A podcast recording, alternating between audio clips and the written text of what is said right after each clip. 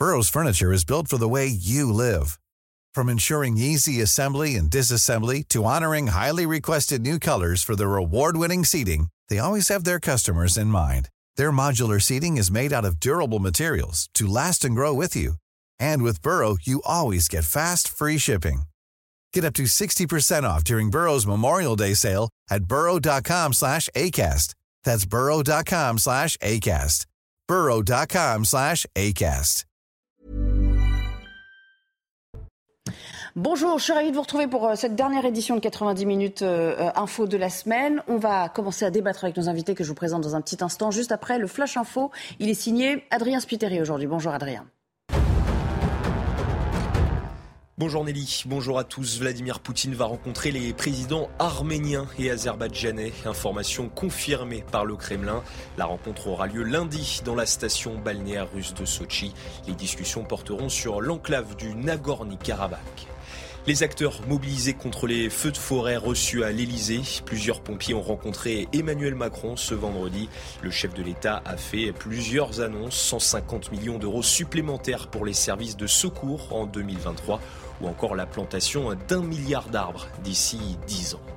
L'inflation accélère en octobre, plus 6,2% sur un an selon l'INSEE, en cause l'augmentation des prix de l'énergie, de l'alimentation et des produits manufacturés, un niveau d'inflation jamais vu depuis 37 ans. Allez tout de suite, on parle de l'impact économique du passage à l'heure d'hiver avec la chronique écho d'Éric de Ritmaten. Votre programme avec Lesia, assureur d'intérêt général. Cela fait des années que l'on parle d'abandonner le changement d'heure. Il en était même question en 2019 sous l'impulsion de la Commission européenne. Il y a eu la crise sanitaire, cela a modifié les plans et le projet a été abandonné. Reste que sur le plan économique, eh bien le gain est mineur, surtout le passage à l'heure d'hiver qui va obliger à allumer les lumières plus tôt le soir. Selon l'ADEME, l'agence de l'énergie, le gain total généré par ce passage à l'heure d'été ou l'heure d'hiver ne représente plus que 0,07% de la consommation d'énergie en France. Autant dire peu de choses, c'est l'équivalent de la consommation annuelle de 70 000 foyers. Mais surtout, les économies ont tendance à diminuer chaque année. En 1996, on économisait 1200 gigawatts chaque année. En 2000, c'était 440 gigawatts. Et en 2030, on pense que cette économie ne sera plus que de 300 gigawatts, toujours selon l'ADEME. La raison est simple, les éclairages basse consommation se multiplient, il y a les LED, et puis les commerces coupent les éclairages entre 1h et 6h du matin. Au final donc, beaucoup de désagréments pour un bien maigre résultat. C'était votre programme avec Lesia, assureur d'intérêt général. Et pour m'accompagner dans ce 90 minutes euh, info du vendredi autour de la table, j'accueille Céline Pina. Bonjour. Je rappelle que vous êtes euh, essayiste à vos côtés, Elodie Huchard du service euh, politique de la rédaction. Et puis, euh, Maître Sébastien Codesso euh, est là avec nous. Vous êtes avocat, avocat pénaliste ou avocat Avocat pénaliste. Avocat pénaliste, vous allez nous servir bien évidemment tout au long de, de l'après-midi pour commenter l'actualité. On va commencer par cette histoire qui nous a évidemment tous bouleversés. Quatre jours après la disparition signalée de Justine Vérac à Brive, le principal suspect dans cette affaire a été mis en, en, examen pour le meurtre de la jeune femme âgée de 20 ans. Son corps, entre-temps, a été retrouvé hein, tout près du domicile de ce jeune homme qui a fini donc par euh, avouer l'avoir euh, violé et tué au moment de sa garde à vue. Ce suspect, entre-temps, a été placé en, en détention euh, provisoire. Reste que les enquêteurs sont toujours, alors qu'il est à la recherche du mobile. Sur place, on va retrouver l'une de nos équipes, Jean-Luc Thomas, avec Jérôme Rampenou. L'enquête doit maintenant établir euh, quel est le mobile à propos de la mort euh, de Justine. Est-ce que ce meurtre s'inscrit euh, sur fond de jalousie, de frustration ou tout simplement de dépit amoureux? Le jeune agriculteur appréciait beaucoup Justine. Des témoins, des proches, des amis vont être entendus par les enquêteurs au sujet de cette relation. Des expertises psychiatriques et psychologiques vont devoir aussi éclaircir la perspective personnalité du jeune agriculteur de 21 ans. Le juge d'instruction en charge de l'affaire ici au pôle criminel de Limoges et les enquêteurs attendent euh, les résultats ADN pour avoir une certitude que le corps retrouvé est bien celui de Justine Vérac, même si évidemment il y a peu de doutes là-dessus. Justice et police attendent également les résultats de l'autopsie, attendent encore les résultats des diverses analyses toxicologiques et d'alcoolémie. Ces derniers prélèvements euh, réalisés à la fois sur la victime et sur le meurtrier. Voilà, et évidemment, on y reviendra euh, tout au long de, l'après-midi euh, euh, à cette enquête qui ne fait que débuter, hein, on le rappelle. J'aimerais vous soumettre ce premier thème d'actualité qu'on va débattre, que vous allez analyser avec nous. comment l'islam rigoriste est en train de gagner la bataille, avec une pression islamiste dont on s'aperçoit qu'elle n'est pas près de, diminuer. En tout cas, c'est ce que dit une note choc des renseignements territoriaux, révélée par nos confrères de l'opinion. Alors, en plus de l'offensive à l'école, dont on a beaucoup parlé, et puis on aura bientôt les chiffres, je crois, des signalements des atteintes à la laïcité pour le mois de novembre. C'est aussi dans l'espace public que se manifeste euh, ce phénomène. Euh, une dérive séparatiste qui n'est apparemment, je reprends les termes de la note, pas en voie d'apaisement. Bonjour Elodie Huchard, vous l'avez décortiqué, cet article de l'opinion. Plusieurs choses. Une première à retenir, c'est dans la sphère publique, euh, le port des tenues religieuses est devenu plus la norme que l'exception. Oui, effectivement, c'est ce qui explique euh, cette euh, note et c'est aussi ce qui inquiète parce que euh, on voit que dans certains territoires, comme par exemple dans les banlieues, maintenant le port du voile est devenu clairement la norme. Et c'est notamment Christian Gravel, c'est le préfet à la tête du comité interministériel de prévention de la délinquance et de la radicalisation, qui s'en inquiète. Il parle d'une offensive qui serait en place depuis à peu près six mois, une vraie volonté de marquer l'espace. Et surtout, lui, ce qu'il analyse, il explique que ça devient véritablement un acte militant de porter le voile, que c'est pour la mouvement, la mouvance islamiste, pardon, un moyen d'imposer son mode de vie, une vision extrême de l'islam. Ce sont toujours ces mots. Et surtout, il explique que c'est un mouvement qui va s'accentuer, notamment par l'intervention de puissances étrangères qui disposent de grands moyens, qui se servent effectivement du voile pour être totalement visible dans l'espace public, avec une complication par rapport à l'école dont on parlera peut-être tout à l'heure, c'est que le voile dans l'espace public n'est pas illégal et que effectivement il y a sans doute des femmes qui continuent de le porter sans pour autant être islamistes bien sûr, mais il observe en tout cas dans les chiffres et dans certains territoires comme dans les banlieues à quel point ce phénomène explose actuellement. Et quand on écoute et qu'on lit Christian Gravel, selon lui, on n'est qu'au début de ce mouvement. Céline Pina, on va revenir vers vous euh, avec d'autres enseignements, bien sûr, euh, de cet euh, article, cette note. on voit aussi toute l'influence, c'est ce que dit Elodie à demi-mot, l'influence des frères musulmans Hein, euh, qui sont en train d'imprégner avec cet islam politique qui est en train d'imprégner la, société euh, à tous les niveaux. C'est cela aussi, hein, les puissances étrangères alimentées par les frères musulmans. C'est tout à fait ça. C'est-à-dire que, euh, en fait, ce constat, on le fait depuis des années. Rappelez-vous, il y avait une note qui était la note de la hum, fondation. le nom ne reviendra pas, mais. Jean Jaurès? Non, c'était en 2016. Euh, le, monsieur a eu des ennuis ensuite. Euh, donc, euh, en fait, c'est un, think tank qui avait fait une étude là-dessus et qui montrait que 30% des gens se réclamant de la religion musulmane étaient dans une pratique extrêmement rigoriste et mettaient en avant la charia avant la loi française. Il y avait une vingtaine de pourcents qui étaient sous forte influence des premiers 30%.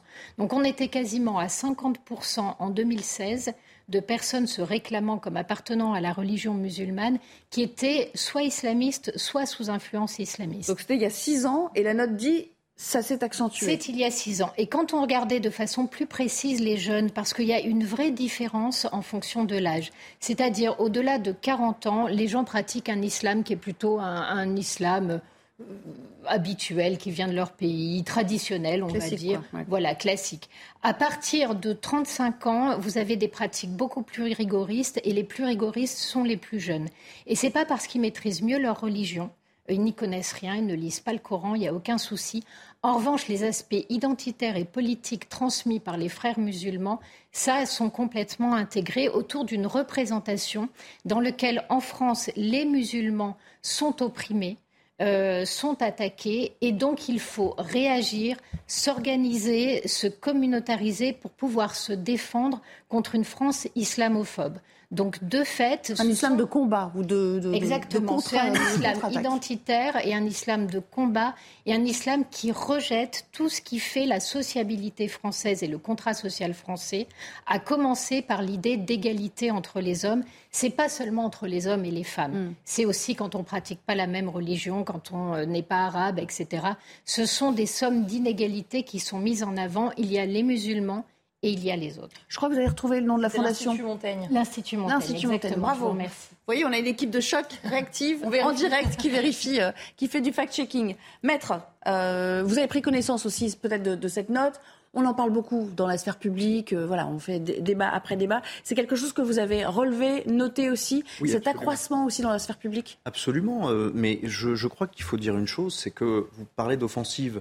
On lance toujours une offensive sur un terrain qui nous est favorable. Et je pense qu'il faudrait s'interroger aujourd'hui sur pourquoi la société française est un terrain de faveur pour les personnes qui veulent lancer ce genre d'offensive. Euh, je vous donne un, exemple. Vous parliez effectivement de euh, l'islam identitaire. Euh, pourquoi continue-t-on d'enseigner par l'école ou par le débat public à ces jeunes que finalement la France, la France dans tout ce qu'elle est, est un pays entre guillemets euh, faible et dont l'histoire est ponctuée seulement euh, d'événements euh, atroces dans, dans, l'histoire, jusqu'à arriver à cette idée d'une oppression, je reprends le terme, systémique. des musulmans.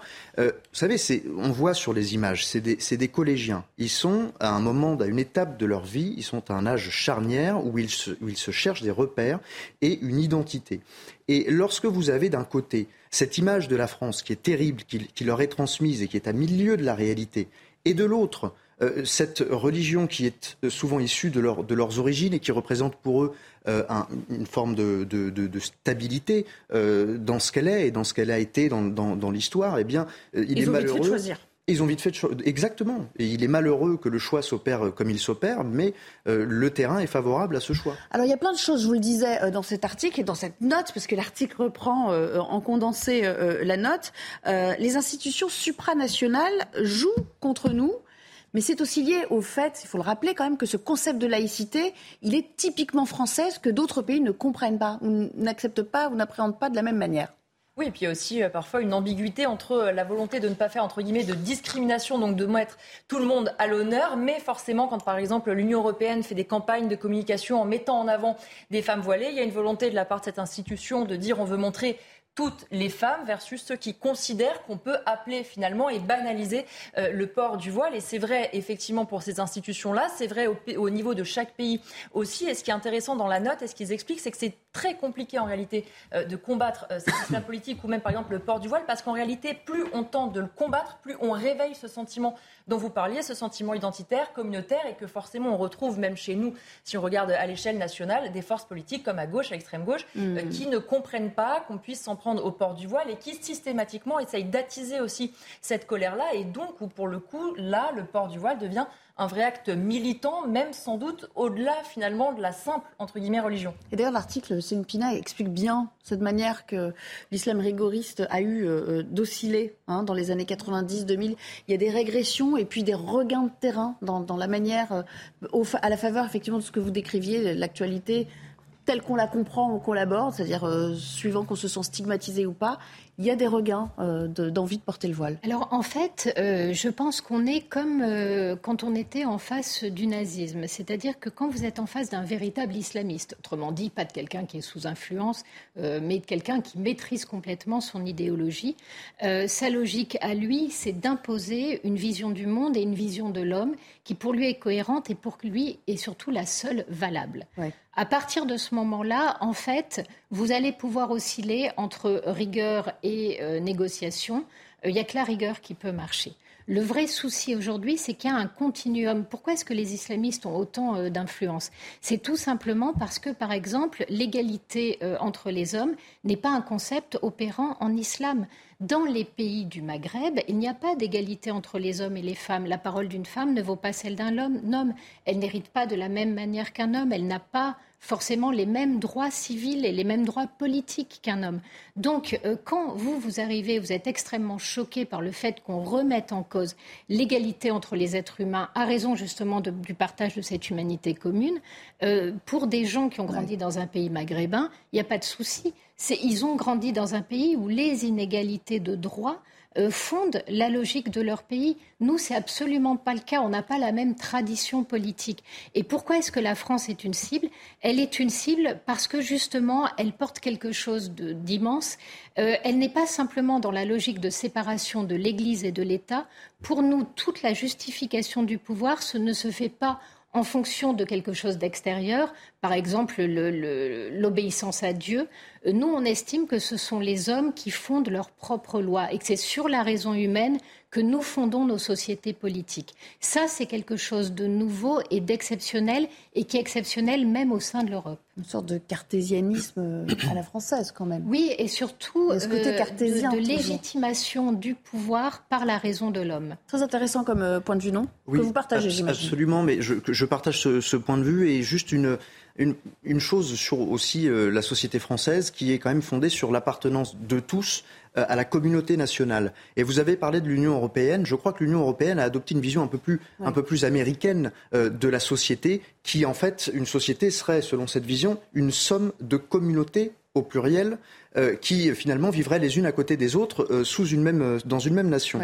Et en France, ça n'est pas ça, et ça n'a jamais été ça. Euh, en France, on a cette notion d'identité et de communauté nationale, et c'est ça qui est attaqué, et qui est attaqué aussi par, euh, par les institutions de l'Union européenne, qui finalement, euh, dans une espèce de propagande font la promotion de ces sociétés à l'américaine. Donc on, voit là cette dichotomie terrible et, ça, je pense, augmente l'incompréhension au, sein de, notre communauté nationale. Et puis un dernier constat quand même, euh, et non des moindres, parce que je trouve que la note euh, reste assez longtemps sur cet aspect-là, c'est cette euh, fracture générationnelle en fait, avec une génération qui banalise de plus en plus, et j'insiste bien sur le mot banaliser ce qu'on peut appeler le, le fondamentalisme, y compris pour ceux qui ne sont pas de confession musulmane, parce qu'on le voit aussi sondage après sondage, dans un souci d'intégrer, enfin, on a beaucoup plus d'empathie et, de compréhension de la liberté euh, religieuse des autres euh, quand on a moins de 20 ans aujourd'hui en France. Bah, ça rejoint en fait ce que vous disiez euh, tout à l'heure dans votre première réponse sur le côté parfois les mamans de ces, ces jeunes filles qui vont aller se voiler, se mettre en avant de manière voilée n'arrivent pas à le comprendre parce que ce sont des femmes peut-être plus religieuses que leurs filles, mais qui, se sont, euh, qui sont indépendantes, qui sont assez loin de la religion et qui subitement euh, voient leurs filles se voiler et se mettre en scène. parce que Papendia, ministre de l'Éducation nationale, a dit dans les colonnes du Monde le 13 octobre dernier, la République est plus forte que TikTok. Et en fait, c'est une, une phrase assez intéressante parce qu'on voit maintenant de plus en plus sur les réseaux sociaux des jeunes femmes, des influenceuses qui se servent du voile en fait comme l'outil. C'est un petit peu leur petit plus sur ces réseaux euh, sociaux. Alors d'ailleurs, parfois c'est assez contradictoire parce qu'on voit des jeunes femmes effectivement voilées mais extrêmement maquillées avec beaucoup d'accessoires. Donc on se dit qu'a priori l'approche de la religion est assez euh, hmm. compliquée si on en croit leurs réseaux sociaux. Et effectivement, où on va être beaucoup dans la revendication. C'est le cas aussi autour des écoles. On a parfois des jeunes femmes qui viennent mener des actions coordonnées. Elles viennent à une vingtaine, elles viennent voiler, elles viennent aussi pour interpeller le professeur. Et donc on voit que dans cette jeune génération, il y a une vraie volonté affirmée, non seulement de porter le voile, des habits religieux, mais aussi de confronter euh, ceux qui ne seraient pas forcément d'accord avec elles, dont l'instituteur, dont les personnes qui peuvent les voir sur les réseaux sociaux, aussi à leur réalité, à leur religion. Et puis on parlait beaucoup de pression sociale en termes de fondamentalisme. Il y a quelque chose qui m'a frappé euh, dans l'article en question, c'est euh, le fait que des jeunes femmes viennent devant les établissements pour surveiller le respect du port du voile par certaines jeunes filles, ça c'est quand même un fait. À jouer les tours notamment. A priori tout à fait nouveau au moment quand même, maître, où on parle de plus en plus de, euh, euh, des femmes euh, iraniennes qui sont en train de se soulever contre ce régime qui les oppresse. C'est tout à fait paradoxal, mais j'en reviens à ce que je disais tout à l'heure. C'est le terrain favorable. que vont récupérer des opportunistes qui, eux, ont un objectif. Moi, ces jeunes-là, je, ne je ne leur en veux pas dans l'absolu parce qu'ils sont jeunes et qu'ils se cherchent. Je peux le concevoir. Mais le problème, c'est que derrière, il y a des personnes mal intentionnées qui récupèrent ces jeunes voyez, donc c'est ça qui, c'est sur ça qu'il faut effectivement s'alarmer et, s'inquiéter. En fait, c'est toute la, forme, la force du signe, c'est-à-dire que le fait simplement de mettre le voile est une façon d'envoyer une claque et de dire je refuse d'être français.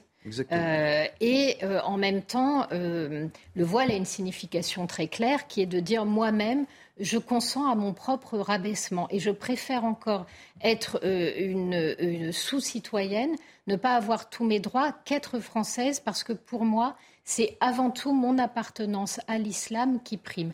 Donc, sans dire un mot, simplement en portant un signe, vous prenez une position politique. Donc, ça permet à des gens qui sont très frustres, qui sont très jeunes aussi, qui n'ont pas la maturité pour tenir un discours, euh, de se poser en, facteur de contestation. Et ensuite, si vous voulez parler, vous avez un discours clé en main fourni par les frères musulmans, qui est un discours très culpabilisateur et en face duquel vous ne voyez rien, parce qu'en France, on a décidé qu'on était neutre, ce qui n'est pas vrai les institutions ne sont jamais neutres. Elles sont légitimes à agir et à nous donner des ordres parce que justement, elles sont fondées sur notre contrat social.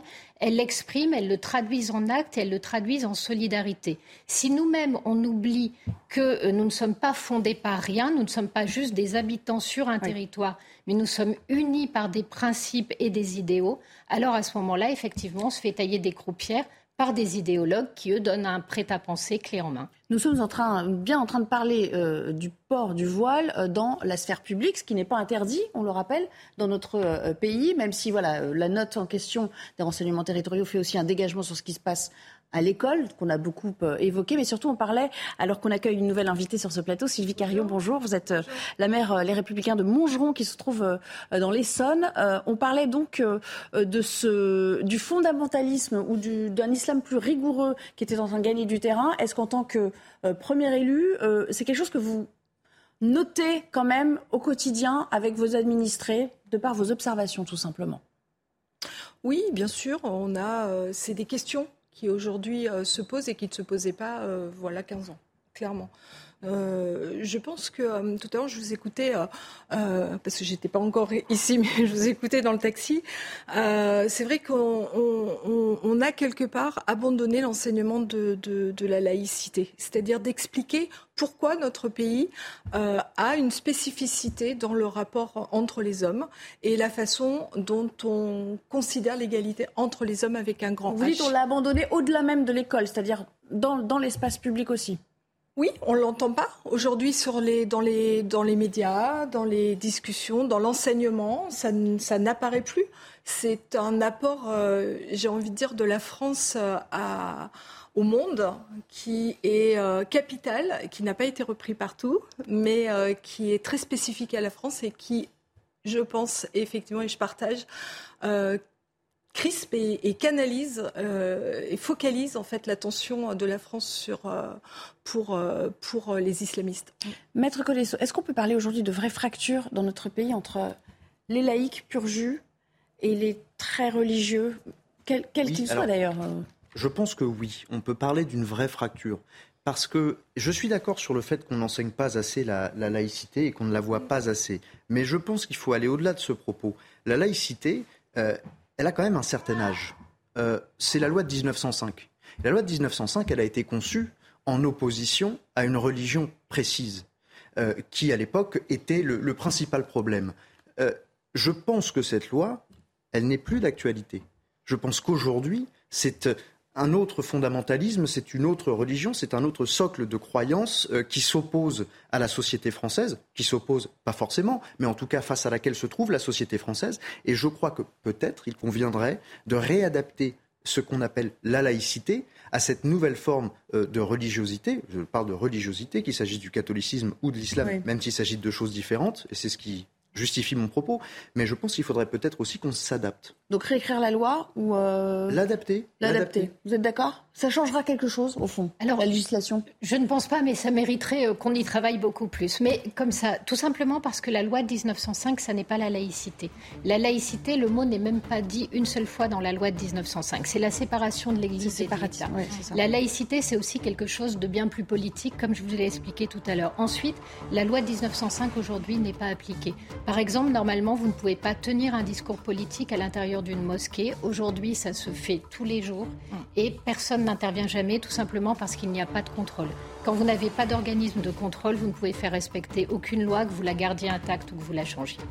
Merci. On va s'interrompre quelques secondes et puis on reviendra pour euh, évoquer d'autres thèmes de l'actualité, notamment cette enquête aussi à Roanne avec euh, ce père de famille qui a voulu faire euh, justice lui-même. La garde à vue de ce père et de ses amis qui avaient passé à tabac l'agresseur sexuel de la petite fille de 6 ans a été levée ce matin sous les applaudissements de la foule qui était venue les accueillir. On verra aussi ce que ça induit en tant que, que société, que ce genre de comportement. À tout à l'heure. De retour avec vous, de retour avec vous pour la deuxième partie de 90 minutes euh, info. Dans un instant, nous allons reprendre le débat avec euh, nos invités qui sont restés euh, autour de moi sur ce plateau. Avant cela, puisqu'il est 16 heures, le JT a commencé par cette hausse des prix à la consommation qui s'est accentuée au mois d'octobre, ce qui fait que de nombreux Français ont décidé de changer leurs habitudes de consommation. Ils vont même jusqu'à se priver, pour certains, de leurs produits préférés du quotidien. Regardez ce reportage de Maureen Vidal pour commencer. Face à l'inflation, la sobriété volontaire est devenue la solution.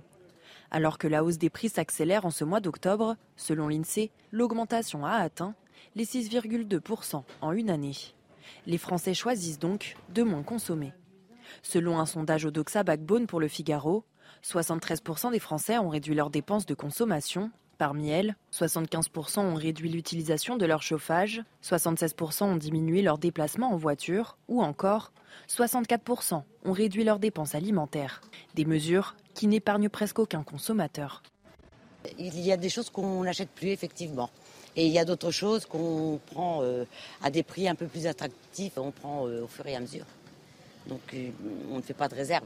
Vous savez, on regarde tout et tous les prix, donc tout augmente. Est-ce que oui, nous faisons attention à nos courses? Mais bien sûr, monsieur, comme 10 millions de gens. Plein de choses, on se prive de plein de choses. Du saumon, euh, du poisson, même la viande, euh, on regarde tout en fait. Hein. Une progression de l'inflation inédite selon l'INSEE, puisqu'une telle rapidité de la hausse des prix n'avait pas été atteinte depuis les années 80. Plus de 300 acteurs de la sécurité civile mobilisés dans la lutte contre les incendies ont été reçus à l'Elysée ce matin par le chef de l'État lui-même, Emmanuel Macron, qui les a donc remercié qui a annoncé à cette occasion une stratégie nouvelle de lutte et de prévention contre euh, les euh, feux de forêt. Euh, l'une des mesures phares, c'est le fait de replanter un milliard d'arbres d'ici à 10 ans. Je vous propose d'écouter un extrait de ce que leur a dit le chef de l'État. Et si on s'y prend bien, qu'on mobilise à la fois ce qu'on fait côté collectivité publique et propriétaires privés, ce que nous devons faire, c'est cet objectif d'un milliard d'arbres à la fin de la décennie. Ça veut dire renouveler 10% de notre forêt. C'est à peu près ça ce que ça représente. C'est faisable. Et c'est même ce que nous devons faire.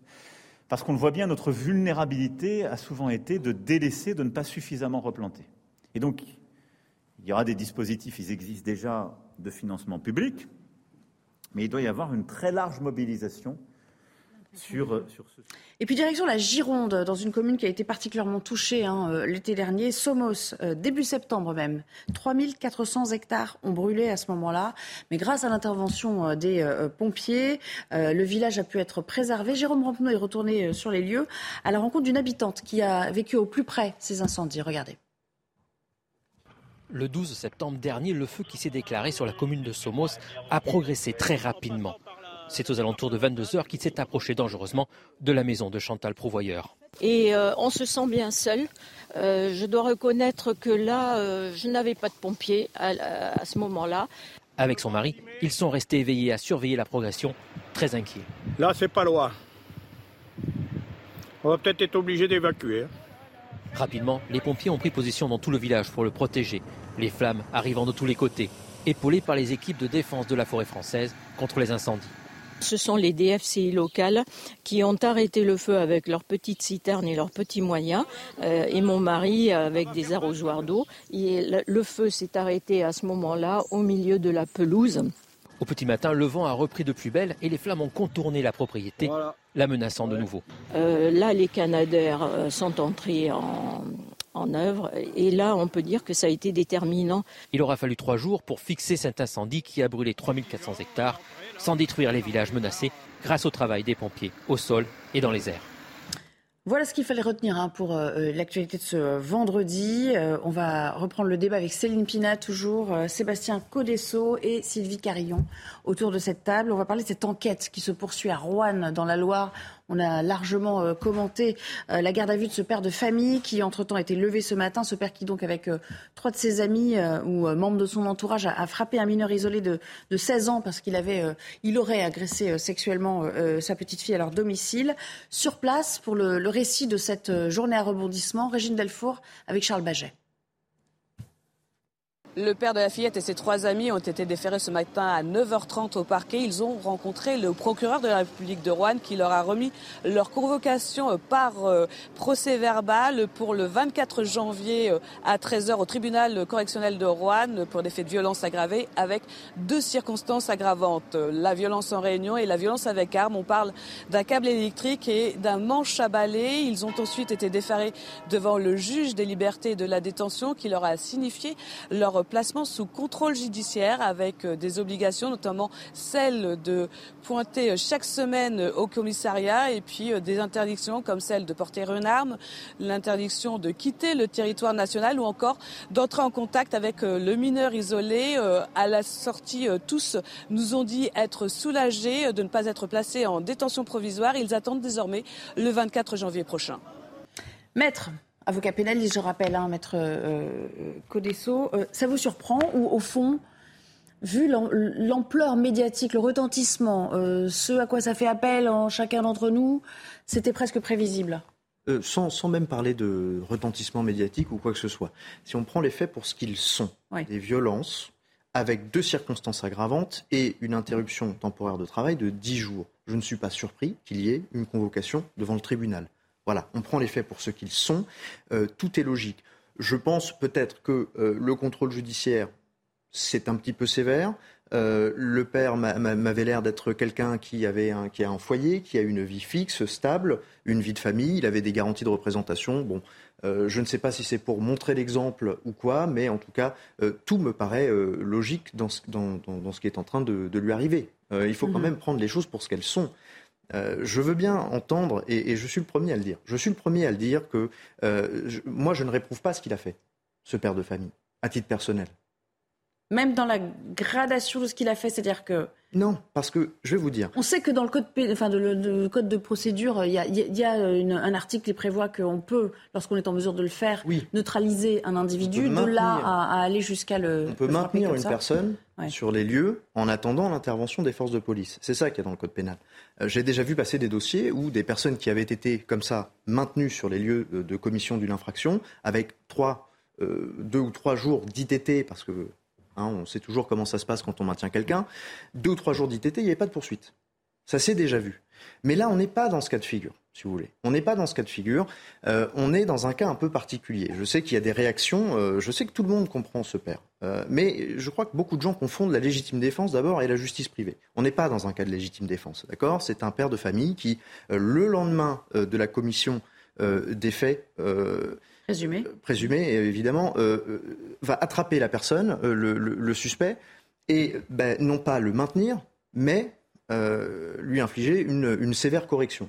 Donc, on n'est pas dans la légitime défense parce que la légitime défense, c'est dans l'immédiateté. C'est si jamais il voit la personne chez lui, sur place, et qu'il intervient de manière proportionnée et immédiate. Bon, ça, on écarte cette éventualité-là. On est purement et simplement dans la justice privée, qu'on peut les uns et les autres comprendre, mais quand on décide de court-circuiter l'institution judiciaire, il est normal de s'attendre à des répercussions et à des conséquences. Sylvie Carillon, on s'est quand même rendu compte, hein, en creusant un petit peu, que cet homme, euh, je parle du père de la fillette, hein, euh, il a été condamné, il a quand même un casier euh, judiciaire assez, assez conséquent.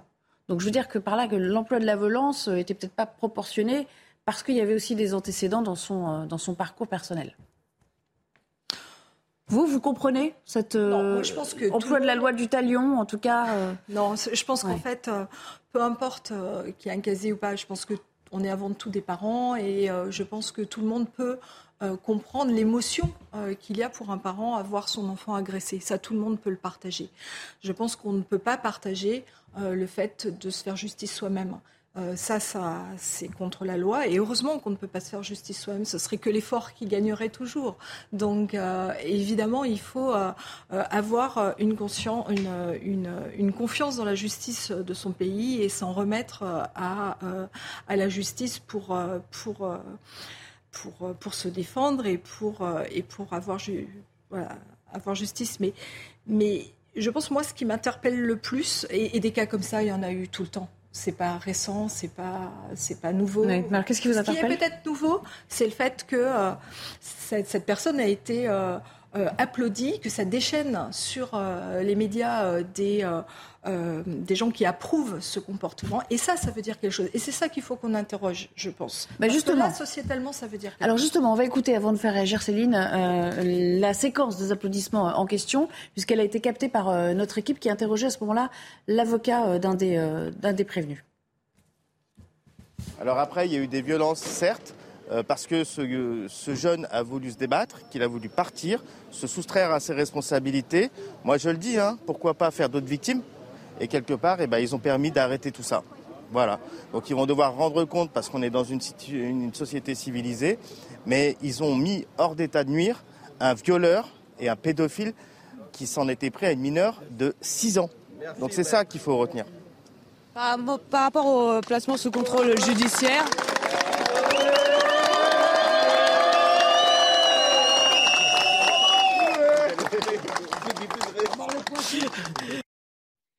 Qu'est-ce que ça traduit dans notre société, cette réaction, ces applaudissements nourris? Quand vous dites à une foule, euh, regardez, cet homme a empêché un violeur peut-être de commettre d'autres crimes, comment voulez-vous que la foule fasse autre chose que d'applaudir? La vérité, c'est que ce n'est pas la foule qui est fautive. Pour le coup, je suis désolée, c'est l'avocat qui manipule clairement la réalité parce que la vérité de ce qu'il doit dire aujourd'hui, c'est le supposé violeur. On n'en sait rien. Pour l'instant, on n'a que la parole du père et des amis. Ils peuvent très bien dire la vérité, comme ils peuvent très bien mentir, comme ils peuvent très bien s'être trompés de bonne foi. Le problème, c'est qu'est-ce qui se passe le jour où vous vous vengez et que vous vous vengez sur euh, ce qui n'est pas la bonne personne, par exemple, parce que ça peut arriver. Il ne faut pas que ça crée un euh, précédent, en gros. Aussi. Parce que, et puis parce qu'on a eu une affaire, par exemple, dans un autre pays, euh, sur lesquels euh, il y a eu une expédition punitive qui a été montée, soi-disant, pour quelqu'un qui aurait commis un acte horrible. Et on s'est rendu compte qu'en fait, c'était une histoire de vengeance pure. Et ça, c'était l'explication qui a été donnée pour justifier la violence. Donc, euh, on est dans de la vengeance. La vengeance, c'est humain. C'est pour ça qu'on peut tous comprendre ce sentiment humain qu'est la vengeance, mais ce n'est pas de la justice. Pourquoi? Quel est le rôle de la justice? Le rôle de la justice, c'est d'arrêter l'accumulation de violence. Or, la vengeance, en général, vous avez un premier groupe qui se venge d'un autre groupe ou d'un individu. Euh, l'autre groupe, du coup, est déshonoré et doit, pour recouvrer son honneur, lui aussi commettre à nouveau un crime ou se venger ou montrer à nouveau sa force. Et ainsi de suite, la violence s'accumule, s'agrandit et vous ne pouvez pas l'arrêter. La justice, c'est la société qui se dresse entre les deux protagonistes en disant c'est nous qui allons prendre en charge cette question-là, c'est nous qui allons dire qui est victime, qui est coupable, qu'est-ce qui sera euh, donné comme réparation, sachant que la douleur, la peine, la disparition ne peuvent pas être contrebalancées le but du jeu, c'est d'arrêter l'escalade de la violence. Et là, c'est exactement ce qui ne se fait pas. Et ces applaudissements parlent du goût du sang. Et encourage.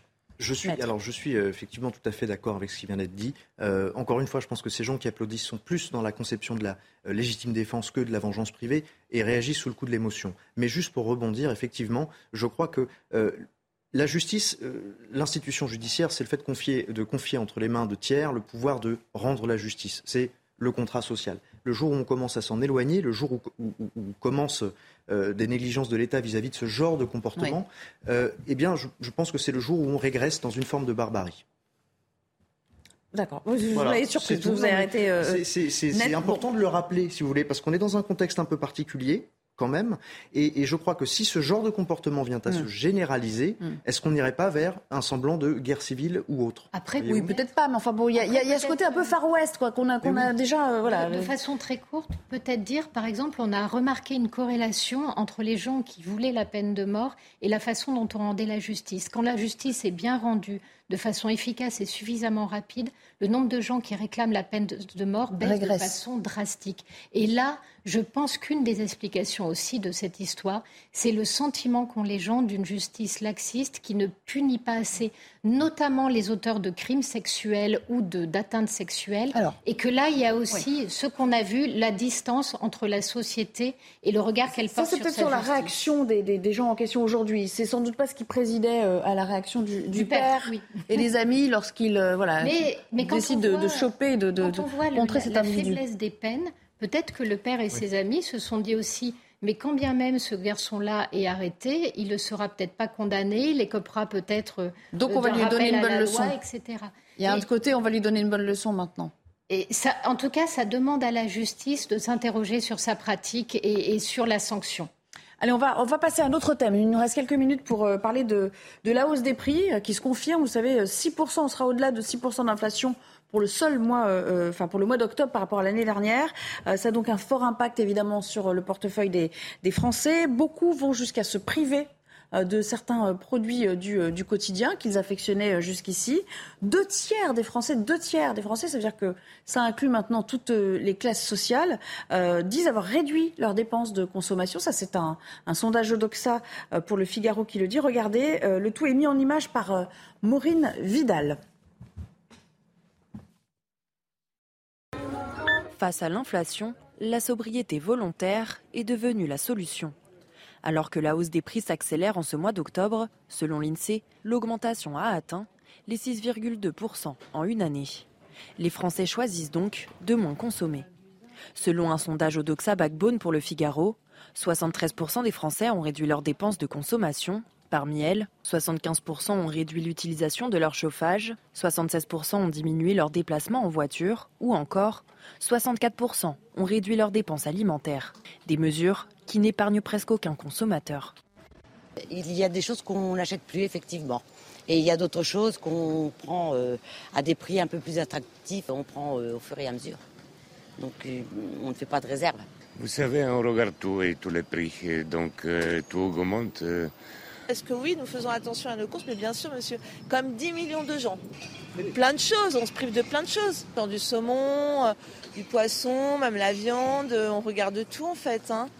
Une progression de l'inflation inédite selon l'INSEE, puisqu'une telle rapidité de la hausse des prix n'avait pas été atteinte depuis les années 80.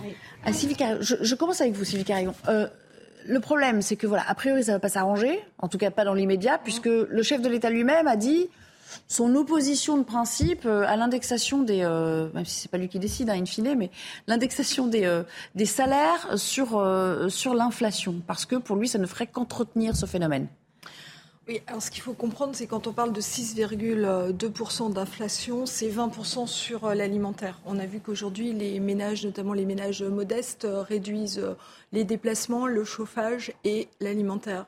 Et l'alimentaire, c'est la plus grosse part de leur, euh, de leur euh, c'est même l'essentiel, c'est ce qu'on considère comme l'essentiel. Exactement, et c'est la plus grosse part. Et celle-ci, elle a augmenté de façon bien plus importante, à hauteur de 20% et non pas 6,2%. Donc mhm. on se rend compte que pour tous les ménages modestes, ça, ça devient un vrai problème de se nourrir simplement. Oui. Et, et je pense aujourd'hui que euh, les salaires euh, ont un véritable... il y a un décrochage entre euh, ce que représente le travail, puisque le salaire derrière, c'est le travail, la valeur travail qui est décotée, et on voit bien tous les méandres dans lesquels ça précipite les comportements aujourd'hui face au travail. Et je veux dire, à partir du moment où le travail ne permet plus de vivre dignement, euh, ça engendrera bien d'autres problèmes si on si n'augmente pas et si on n'indexe pas les salaires sur, euh, sur l'inflation.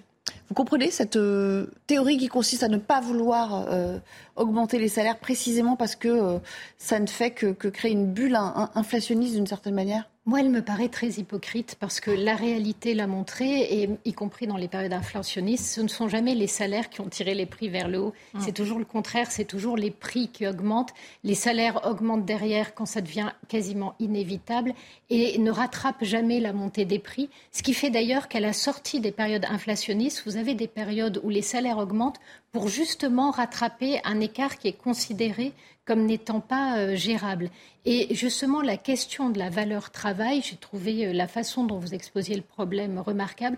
C'est exactement le problème qui est posé aujourd'hui et qu'on voit d'ailleurs derrière la question des super profits. C'est comment est-ce qu'on rediscute du partage euh, entre la valeur travail et le capital.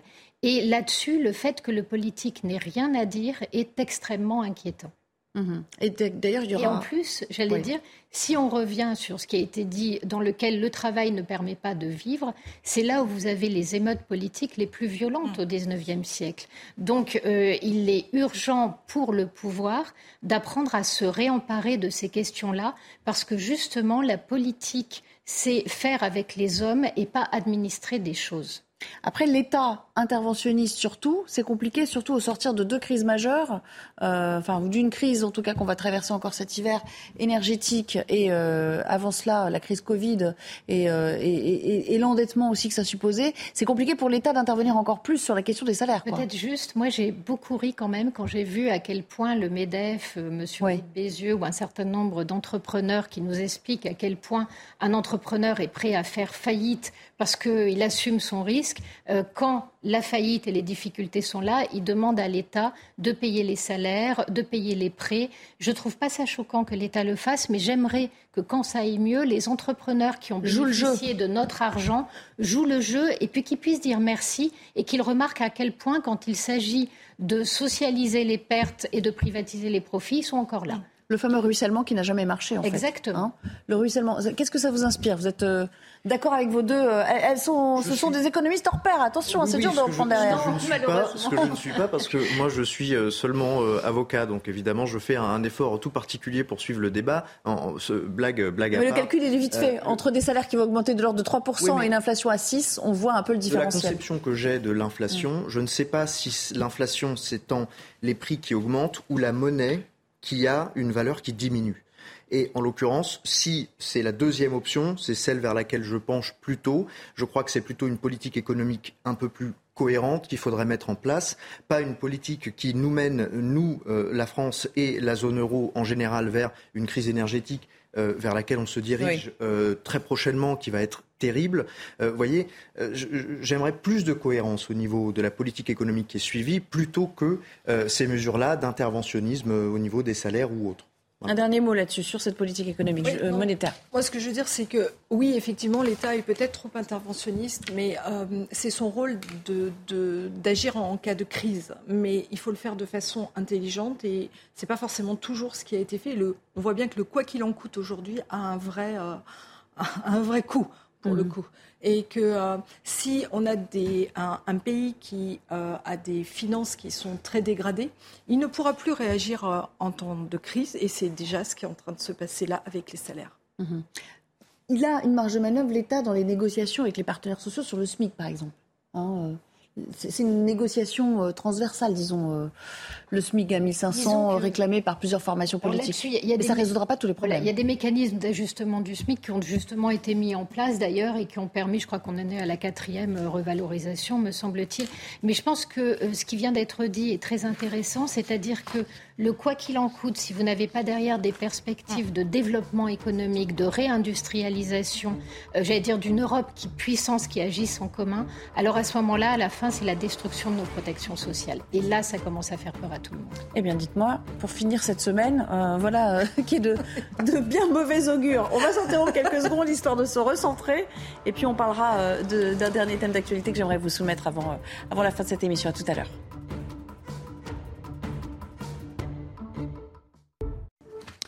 De retour pour la toute dernière partie, on va évidemment à nouveau euh, évoquer euh, la disparition de euh, Justine Vérac à Béna, dans son village de résidence de Tauriac dans le Lot, enfin dans ces deux localités qui ont été secouées par, par ce meurtre. Toute une population a exprimé son bouleversement. Beaucoup de zones d'ombre subsistent encore sur cette soirée fatale. Ce sera juste après le rappel des titres avec Adrien Spiteri à nouveau. Premier entretien téléphonique entre Emmanuel Macron et Rishi Sunak. Le nouveau Premier ministre britannique souhaite davantage de coopération contre les traversées illégales de la Manche. Les deux pays s'étaient déjà accordés sur une aide financière pour mieux surveiller les côtes françaises et ainsi empêcher les départs. Depuis le début de l'année, plus de 38 000 migrants ont effectué la traversée. Donald Trump ravi du rachat de Twitter par Elon Musk. Le réseau social est désormais, je cite, entre de bonnes mains, selon l'ex-président américain. Le milliardaire républicain n'a pas dit s'il prévoyait de retourner sur la plateforme. Il avait été banni après l'assaut du Capitole. Et puis Neymar et le Barça peuvent souffler. Le parquet espagnol a retiré toutes euh, ses accusations contre le joueur brésilien et les autres accusés. Le procès portait sur les irrégularités présumées ayant entouré son transfert au FC Barcelone en 2013. Le parquet avait initialement requis deux ans de prison et 10 millions d'euros d'amende à l'encontre du joueur du Paris Saint-Germain. Merci beaucoup, cher Adrien. Le principal suspect dans la mort euh, de Justine a donc été mis en examen pour le meurtre de cette euh, jeune femme de 20 ans. Son corps a été retrouvé entre-temps auprès du domicile de ce jeune âgé, lui de 21 ans. Il subsiste beaucoup de zones d'ombre autour de cette nuit fatale et sur ce personnage en apparence tranquille, voire même ordinaire, de l'aveu même de son avocat. Faisons le point sur place avec l'une de nos équipes, Jeanne Cancard et Fabrice Elsner. Une personnalité qui interroge, surtout quand on regarde dans le passé du principal suspect, lui qui a désormais été mis en examen pour le viol, la séquestration et le meurtre de Justine. Mais avant cela, il avait déjà eu affaire à la justice, notamment dans une affaire d'incendie volontaire en Corée. C'était en août 2020, dans son petit village de Bénal. Le jeune homme, le jeune homme de 21 ans, ce jeune agriculteur est décrit comme quelqu'un de poli, mais parfois impulsif. Nous avons pu rencontrer des proches du principal suspect, notamment ses deux oncles qui vivent et qui travaillent avec lui sur le même terrain. Il ne réalise toujours pas ce qu'il s'est passé. Il a pété un câble, nous ont-ils dit. On ne comprend pas ce qui lui a pris. On lui connaît maintenant de face. Nous avons aussi pu échanger avec le président du club du foot euh, de ce petit village, puisque le principal euh, suspect, Lucas, joue au foot depuis des années. Ce président qui le connaissait depuis ses six ans, il n'a jamais posé de problème et a toujours été très impliqué et volontaire. Beaucoup de questions restent évidemment en suspens dans cette enquête et justement pour tenter d'éclairer la justice sur sa personnalité. Des expertises à la fois psychiatriques et psychologiques vont être prochainement ordonnées. Jeanne Cancard qui a aussi recueilli le témoignage dans des euh, amis proches de euh, Justine Vérac et qui revient euh, sur, cette soirée de samedi, cette sortie en, boîte de nuit pour s'amuser initialement. Le verre de champagne de Justine, avait, elle trouvait que son verre avait un goût bizarre. donc mon ami Théo a échangé les verres et a goûté le verre et euh, pour lui, il n'a pas senti quelque chose de très bizarre. Et après, euh, ben, elle s'est sentie pas bien. Elle a demandé à sortir. Théo l'a accompagnée jusqu'à la voiture. Et euh, ben, Lucas les a accompagnés. Et ben, à un moment, Lucas a dit à Théo de, de rentrer, de profiter un petit peu de sa soirée, qu'il s'en occuperait, que lui aussi avait envie de dormir et que Justine avait envie de dormir. Et au final, ils ont échangé le numéro de téléphone. Et euh, ben, après l'échange de numéro de téléphone, euh, Théo est parti. Et il est revenu 40 minutes plus tard et au final, ben, il ne voyait plus personne. La voiture de Justine était encore là sur le parking et elle n'avait pas bougé. Et il n'y avait plus personne dans la voiture du tout. Et euh, ben, Théo a essayé de le contacter. Et au tout début, il n'a pas répondu. Et à un moment, il a répondu en disant qu'il avait d'autres choses à faire il n'avait pas que ça, enfin il n'avait pas que à s'occuper justement de sa pote bourrée. Et euh, ben après, il a réussi à l'avoir au téléphone et ensuite il a énoncé que ben, elle était partie avec quelqu'un d'autre, un certain Noé, alors que ben, on connaît aucun Noé que Lucie n'aurait pu connaître. Noémie Schulz nous a rejoint du service police-justice. Noémie, on rappelle que ces témoignages d'amis, euh, ils, ont, ils ont permis à l'enquête de progresser très rapidement. C'est grâce à le signalement de ce genre de, euh, de personnes qui étaient autour d'elle euh, ce soir-là qu'on a pu euh, arriver assez rapidement à un suspect. Oui, cet ami, il parle d'un jeune qui s'appelle Théo, qui était avec Justine en boîte de nuit samedi soir. Euh, c'est ce qu'il nous raconte cette amie. Euh, Théo euh, a vu son Justine se sentir mal. Elle a expliqué que son champagne avait un goût bizarre. Elle est sortie prendre l'air. Ça, ça pose la question de savoir si quelqu'un a pu mettre une substance dans, le, dans la boisson de, Justine ce soir-là, pour la, si elle a pu être droguée. ce Théo, il a aussi raconté qu'à l'extérieur, elle, elle est tombée donc sur le suspect. Ils se connaissaient, ils ont un peu discuté. Elle a dit qu'elle voulait se reposer et le suspect l'a accompagné. Théo est retourné dans la boîte de nuit et puis trois quarts d'heure plus tard, il est ressorti pour voir comment allait Justine. Et là, il a constaté qu'elle n'était plus là. Il a appelé euh, le suspect dont il avait pris soin de prendre le numéro de téléphone en lui disant... Euh, Est-ce que tu sais où elle est? Et, à ce moment-là, le, suspect euh, lui euh, aurait dit euh, Je ne suis pas avec elle, j'ai autre chose à faire que de m'occuper de ta pote bourrée. Elle est partie avec un certain Noé. Et effectivement, c'est très important parce que le témoignage de ce Théo, il a mis très vite les enquêteurs sur la piste du suspect, ne serait-ce que parce qu'il avait son numéro de téléphone. Et c'est pour ça que l'enquête a été aussi rapide. Voilà, merci. voilà, c'est important de reposer aussi le replacer le contexte de cet euh, entretien réalisé par Jeanne Cancard et Fabrice Elsner. On vous a aussi fait venir pour euh, ce nouveau coup de théâtre dans l'affaire IQSEN, hein, l'imam que Gérald Darmanin voulait expulser de France et qui, entre-temps, on le sait, euh, a fui vers la Belgique. Avec ce rebondissement, il vient d'obtenir là-bas une, victoire judiciaire. Hein. Oui, c'est pas la première.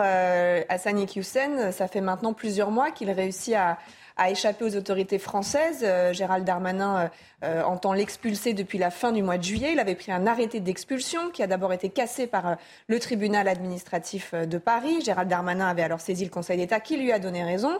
Et quand les policiers se sont rendus au domicile de, l'imam Ekyusen à la fin du mois d'août pour venir le chercher et l'expulser vers le Maroc, eh bien, il avait pris la fuite direction la Belgique. La France a alors décerné un mandat d'arrêt européen en demandant à la Belgique d'arrêter l'imam Hussein et de le renvoyer vers la France.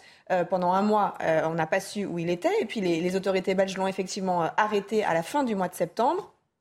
Et là, au moment où ils auraient pu effectivement le renvoyer vers la France, eh bien, l'imam Hussein a contesté ce mandat d'arrêt. C'est donc la justice belge qui s'est penchée sur la légalité de, de ce mandat d'arrêt et qui a estimé qu'il n'était pas légal, notamment parce que l'infraction reprochée à l'imam Hussein n'existe pas euh, en Belgique. Il lui est reproché, euh, c'est la soustraction à l'exécution d'une mesure d'éloignement. Or, euh, la Belgique considère que, à partir du moment où il a quitté la France pour la Belgique, eh bien, c'est quelque sorte comme s'il avait mis en œuvre cette, cette mesure euh, d'éloignement. Et donc, euh, les Belges refusent euh, de remettre l'imam Hussein aux autorités françaises. Le parquet fédéral belge a fait appel. Il y aura donc une nouvelle audience. En attendant, il a fait une demande de remise en liberté, ce qui lui a été accordé hier par une juge d'instruction. Il a été placé sous, sous, surveillance électronique. Ça veut dire qu'en attendant donc la nouvelle audience, il n'est plus en prison, mais il a toutefois un bracelet électronique et il ne peut pas se déplacer comme, comme bon lui semble. Maître, euh, Maître Codesso, ça reste quand même, si on prend ça d'un point de vue aussi politique, une sorte de revers de camoufler pour notre ministre de l'Intérieur, dont on sait qu'il s'est beaucoup, beaucoup impliqué dans ce dossier Mais c'est du grand n'importe quoi. c'est une série comique, en fait, si vous voulez, avec des retournements exceptionnels. On lui demande de partir, euh, on veut l'expulser, il s'expulse lui-même, euh, ensuite on veut le récupérer. et là, on ne peut pas, parce que finalement, il y a un autre pays, qui est la Belgique, qui décide à notre place que euh, l'infraction que nous lui reprochons euh, finalement ben, ne justifie pas un mandat d'arrêt. Mais je, c'est vrai que dit comme ça, ça paraît un peu ubuesque en fait. On est quand même, on est quand même deux pays euh, différents. dire, les juges belges n'ont pas à juger sur le fond du délit qui est reproché à, l'imam Hussein. Donc, si vous voulez, moi je suis ça avec une certaine appétence. Je suis désolé, hein, c'est extrêmement cynique ce que je suis en train de dire, mais c'est quand même incroyable. Et, et, encore une fois, encore une fois, nous passons pour des faibles, je, je, je, je tiens mes, mes, mes, paroles, parce que c'est quand même euh, bah, notre ministre qui, qui, qui est exposé. Je, suis navré pour lui, parce que c'est lui, ça aurait pu en être un autre, mais c'est lui en l'occurrence. Mais c'est encore nous qui passons pour des faibles euh, dans une affaire. Alors, c'est pas fini, hein, parce que le parquet, hein, euh, Noémie, voilà, fait appel, mais néanmoins, voilà, ça, effectivement, ça paraît un peu assez incroyable, vu le degré d'implication des autorités françaises, que ça se transforme en, en camouflé, hein, de la part d'un pays ami et voisin aussi. Incroyable, oui et non. C'est-à-dire que la Belgique, c'est vraiment l'autre pays des islamistes. Et ils sont très forts. Et ils sont notamment très forts à Bruxelles pour un certain nombre de raisons. La Belgique, pour eux, c'est une base arrière. C'est notamment la base arrière de l'attaque de la France. Et on l'a vu au moment des attaques du Bataclan. Par exemple, si vous prenez Mohamed Attar. Mohamed Attar, on pense que c'est le cerveau des attaques de, Paris. Mohamed Attar, il a fait l'objet d'une libération. Il était capturé par les Américains. Les Belges se sont battus comme des forcenés pour qu'il soit libéré. Il est libéré et extradé en Belgique en 2012. Les Belges le relâchent en 2010. Les Belges le relâchent en 2012, lui donnent un, passeport en 2013, alors que toute l'enquête a montré que le type était radicalisé, était un frère musulman des plus violents et des plus reconnus. Et il va aller jusqu'à faire les attaques, euh, être le cerveau de ces attaques-là. Et on présume qu'il est mort euh, aujourd'hui, probablement euh, en Syrie. Donc on voit déjà des Belges qui sont soit d'une naïveté pas possible, soit euh, dans lequel l'entrisme est très fort, et vous l'avez au niveau des communautés européennes. On a parlé tout à l'heure des femmes voilées, de la publicité où on utilise des femmes voilées en Europe, mais il faut voir à quel point les institutions proches des frères musulmans sont introduites auprès de la Commission européenne, que ce soit la FEMISO. Rappelez-vous quand nous avons dissous le CCIF, le CCIF s'est réfugié en Belgique, où il s'est remonté sous le nom de CCIB et il continue des attaques contre la France et ainsi de suite. Donc la Belgique comme base arrière des islamistes, c'est une réalité. Et c'est un problème parce que seule la France aujourd'hui combat l'influence en termes de lobby des islamistes auprès de Bruxelles et elle est souvent seule à la combattre. Sylvie Carillon, vous êtes d'accord pour dire qu'il y a quelque chose de, cet ordre-là, de sensibilité à ces euh, théories pour, euh, pour justifier cette remise en liberté aujourd'hui? Je ne me prononcerai pas, je suis pas suffisamment la juriste euh, pour me prononcer sur, sur sur ces débats. En revanche, moi, ce que je vois, c'est les dégâts que ça va faire encore dans l'opinion publique. Et, euh, et, et, les le sentiment euh, de, euh, du citoyen qui va de nouveau entendre ces, ces voilà, ces, ces errances euh, des politiques. Et euh, je me dis, mais c'est quand même incroyable qu'avec la construction de l'Europe aujourd'hui, on ne soit pas capable d'avoir euh, traité ces sujets et d'y répondre de façon sensée, organisée et, concertée. Mmh. Noémie, quand même, qu'est-ce qui pourrait se passer après? Donc, le parquet le parquet qui décide d'intervenir, si on accède à sa demande, enfin s'il obtient gain de cause, qu'est-ce qui se passe pour cet homme-là Il va y avoir une nouvelle audience, euh, une, juridiction d'appel va se pencher sur euh, la demande, sur le mandat d'arrêt européen, soit la, il, à ce moment-là validé et la Belgique remet l'imam Iqiyoussen à la France. Donc c'est pas fini euh, la procédure euh, d'expulsion pourra reprendre, même si on sait qu'il y a euh, l'avocate de Hassan Iqiyoussen avait déposé un recours devant la Cour européenne des droits de l'homme, donc l'affaire n'est pas forcément terminée. Et puis l'autre, il est aussi envisageable que la Belgique arrive à la conclusion que ce mandat d'arrêt européen n'était pas, qu'elle n'est pas tenue par ce mandat d'arrêt européen, et à ce moment-là, l'imam Iqiyoussen va rester en Belgique, sachant qu'il n'a pas de papier, puisqu'il n'a plus son titre de séjour français n'est plus valable, donc il n'a pas non plus de, papier valable en Belgique. Mais ça, ce sera le, problème des Belges. En tout état de cause, euh, ce qu'il faut quand même noter, c'est qu'il n'est plus sur le sol français, euh, ce qui était quand même euh, l'objectif premier du ministre de l'Intérieur. Alors on va revenir au profil quand même de cet homme hein, qui pose problème aujourd'hui, parce qu'il faut voir aussi ce qui, lui est reproché, ce que la France lui reprochait initialement dans ce sujet de Michael Dos Santos. Un mois après son arrestation à Mons, Hassani Kouissen a été libéré, mais sous certaines conditions. Pour prévenir le risque de fuite, l'imam marocain devra résider dans un lieu précis déterminé par ordonnance, porter un bracelet électronique. Cette annonce de la justice belge intervient une semaine seulement après le refus d'extrader l'imam vers la France, une décision qui avait déjà fait réagir le gouvernement. Que le parquet belge avait plaidé pour que le mandat d'arrêt soit respecté et que l'imam soit expulsé à destination de la France. Donc le jugement en a décidé autrement et le parquet fait appel de cette décision. Fin juillet, Gérald Darmanin avait annoncé l'expulsion vers le Maroc d'Hassan Iquissen. À l'Assemblée nationale, le ministre de l'Intérieur avait même dénoncé les idées du prédicateur du Nord, Fiché S, des propos jugés radicaux, misogynes et antisémites. Le peuple juif est ingrat et il a besoin d'être rappelé à l'ordre. Il rejette le mariage civil au seul profit, je cite, du mariage religieux. Il nie l'égalité entre les femmes et les hommes et qualifie de, je cite, pseudo-attentats les attentats commis en France depuis 2015. Le 31 août dernier, suite à la validation de l'arrêté d'expulsion par le Conseil d'État, Hassani Kouissen avait fui vers la Belgique. Une volonté de se soustraire à la mesure d'éloignement selon les autorités françaises. Un départ pour un procès équitable et dans le respect de la loi, d'après l'imam. Au fond, maître, que veut la France? Le récupérer pour l'expulser plus loin? Je sais que ça paraît absurde comme ça. On pourrait se contenter euh, de ça et de dire bon c'est bon maintenant il est physiquement en dehors du territoire euh, finalement on a gagné. C'est pas une très belle victoire. Et surtout ce serait encore une fois une énième fois un aveu de faiblesse. Ça n'est pas ça qui a été décidé par la France. Ce qui a été décidé par la France c'est l'expulsion de cet individu vers le Maroc. Et c'est ça qui doit être réalisé. Euh, on ne peut pas se contenter de semi-victoire comme ça. Je ne parle même pas de victoire, c'est pas possible, on ne peut pas parler de victoire. Il s'est soustrait à une mesure, il est parti dans un autre pays, finalement il n'a pas accompli la mesure qui a été euh, prise contre lui. Et on ne peut pas accepter ça. Donc effectivement, c'est pour ça que c'est ce qui guide toute l'action. On veut le récupérer, c'est un message de fermeté. Sylvie Carillon, je, me, je vous vois opiner du chef, vous êtes totalement d'accord avec ça. C'est une question de, aussi de principe mais oui, bien sûr, c'est le, principe de respect de la justice française qui doit être euh, partagé par les autres pays euh, européens. Et c'est quand même incroyable que euh, la, Belgique remette en cause ce, ce jugement.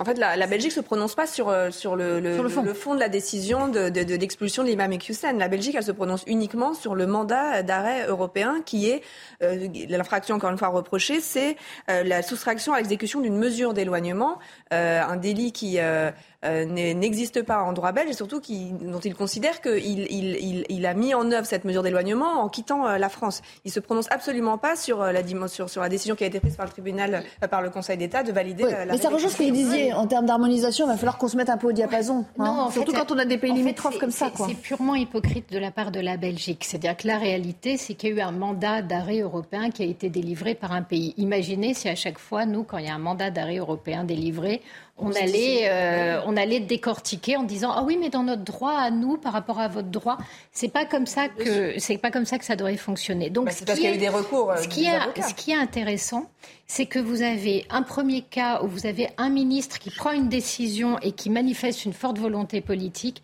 et au niveau de l'Europe une absence totale de volonté de politique et d'alignement sur ces questions là juste préciser que c'est pas la Belgique, c'est parce que les avocats de l'imam Iqiyoussen ont contesté le mandat d'arrêt européen la justice belge s'est saisie de cette affaire. En tout cas, on n'a pas fini d'en parler, ça on l'a bien compris. Merci beaucoup euh, Noémie euh, d'être venue sur ce plateau nous expliquer euh, cette, affaire un petit peu compliquée parce qu'effectivement mm. cette saga dure depuis l'été avec des rebondissements qu'on ne comprend pas toujours d'un pays à l'autre. Merci à tous les quatre de m'avoir rejoint cet après-midi. Dans un instant, c'est Patrice Boisfer que vous retrouverez pour le début de Punchline. Je vous souhaite un excellent week-end en attendant de vous retrouver lundi pour une nouvelle édition de 90 minutes info. À bientôt. Hi, I'm Daniel, founder of Pretty Litter. Cats and cat owners deserve better than any old-fashioned litter. That's why I teamed up with scientists and veterinarians to create Pretty Litter. Its innovative crystal formula has superior odor control and weighs up to 80% less than clay litter. Pretty Litter even monitors health by changing colors to help detect early signs of potential illness. It's the world's smartest kitty litter. Go to prettylitter.com and use code ACAST for 20% off your first order and a free cat toy. Terms and conditions apply. See site for details.